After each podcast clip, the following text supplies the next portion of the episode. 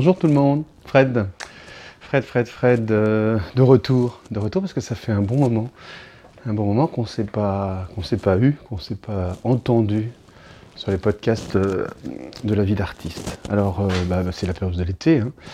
Pendant la période estivale, j'avais le projet de, partager quelques moments de, de cet été avec vous. Et puis, puis ça a été morcelé. Ça a été un peu de vacances, un peu de retour, un peu tout ça. Donc voilà, ça n'a pas été très propice. Ça l'est maintenant. Alors, je finis de, de ranger mon atelier. Euh, je devais le faire avant, mais je, ne l'ai pas fait. Euh, je vais vous parler de mon, de mon travail, euh, de ce que j'ai fait cet été. Voilà, c'est devant moi. J'espère que ça ne fait pas trop de bruit à l'enregistrement. J'ai profité de cette pause estivale pour ne plus travailler sur toile, ni sur bois, ni sur plexiglas, euh, pour travailler sur papier. C'est ça que j'aimerais échanger avec vous. Parce que quand on est, peintre ou euh, plasticien, comme on dit, euh, et qu- et qu'on a des supports privilégiés, donc que ce soit des toiles, des grands formats, parce que je travaille sur grand format, sur des toiles ou sur du, vous savez, sur du plexiglas. Là, je suis sur une toile, j'ai des esquisses là, ou ici sur plexiglas et sur bois. Pour ceux qui connaissent mon travail, sur euh, r.fr, haire.fr, voilà. Pas de pub, mais juste pour que vous puissiez aller voir euh, ce que je produis à titre personnel. Euh, c'est très engageant de se lancer dans une œuvre, une création.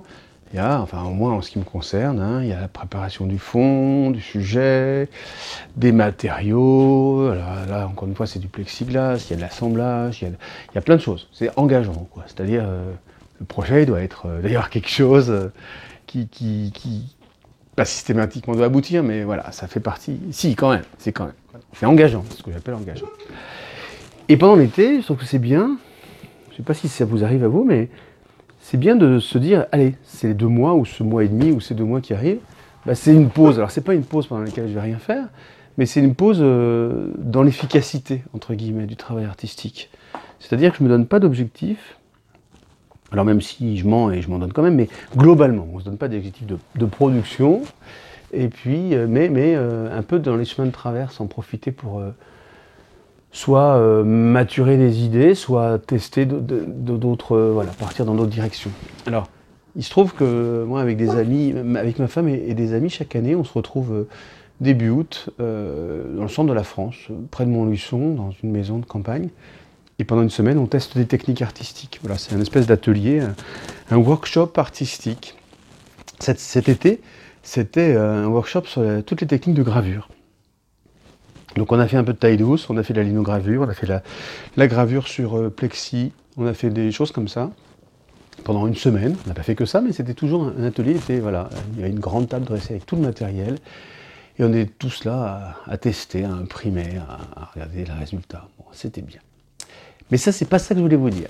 je fais toujours le détour, je fais toujours le tour de Rome, mais je- j'en ai profité, et c'est chaque année, ça se passe comme ça, pour travailler sur papier. Alors, j'ai emporté, je ne sais pas si vous les entendez, voilà, voilà mes, grandes plaques là. J'ai emporté des grandes feuilles de papier, plutôt épais, donc c'est du 250 grammes. Je n'ai pas emmené de papier aquarelle, j'ai amené plutôt des papiers d'édition, hein, donc, euh, et du papier Imagine, et du papier, euh, voilà, graphite, et, des papiers, euh, ouais, 200, 240 grammes. Pas de papier aquarelle à 300. J'ai amené des grandes feuilles, euh, des grandes feuilles de format raisin, 50 sur 65, vous voyez la taille, hein, c'est des, trucs. voilà. J'ai amené un grand paquet de feuilles, d'abord parce que mon travail personnel, euh, bah, sur des petits formats, ça ça, va pas, ça, j'arrive pas à m'exprimer. Mais surtout, ces grandes feuilles, j'en avais une trentaine avec moi, ça, libère du travail sur un support euh, plus, sophistiqué, comme une toile ou comme euh, le bois et le plexiglas dont je vous parlais. Donc j'ai amené ces grandes feuilles, et cet été, j'ai euh, fait une, petite dizaine de, travaux, et en final, il y en a, cinq qui sont, fréquentables, des travaux sur, en utilisant la technique mise à l'honneur cet été, là, dans le workshop dont je vous parle, euh, sur la, les techniques de gravure, et puis, et puis euh, mon univers euh, artistique personnel qui est l'écriture, la calligraphie, et puis en ce moment les mandalas, ces, grands cercles de vie là, qui, voilà, sur lesquels j'écris. Et donc j'ai j'ai travaillé ça ça m'a libéré, ça a fait du bien, ça m'a fait du bien. Ça s'appelle, cette série, elle s'appelle Life Stamp, c'est-à-dire les espèces, les tampons de vie. Enfin, c'est voilà, c'est un peu l'énergie, l'énergie. Et puis de manière, quand je parle de tampons, c'est que il y a cette idée de, de. Enfin, c'est un seau qui est apposé sur sur ces grandes feuilles. Bref, c'est pas le sujet. Ce que je voulais vous dire, c'est que c'est bien de travailler des fois sur papier. Ça, en, mettant, en s'impliquant, euh, pas, simplement en faisant des esquisses, mais en travaillant vraiment, en, ayant le projet de produire une œuvre peinte, écrite, calligraphiée, gravée, etc., imprimée, euh, comme si c'était sur une toile, mais de le faire sur papier, eh ben moi à chaque fois ça me libère, ça, ça donne de la liberté parce que on peut encore plus facilement rater. Voilà. Donc, euh, même si vous vous dites, ouais, Fred, toi, tu as un magasin de beaux-arts juste à côté, euh, tu as toute liberté d'utiliser tous les supports que tu veux, c'est pas vrai, parce que psychologiquement, on a euh, nos contraintes, nos, nos, les enjeux qu'on peut se donner à soi-même, personnels, et, et, le papier, c'est quelque chose de très très libératoire. Ça, ça fait peu de temps que je travaille sur papier, et à chaque fois, ça me fait ça me fait le même effet, cet effet de liberté. Alors quand il y a, sur la, vingtaine de, tests que j'ai pu faire, il y en a 4-5 qui, valent le coup en finale, bah c'est encore, euh, voilà, c'est du bonus, c'est du bonheur.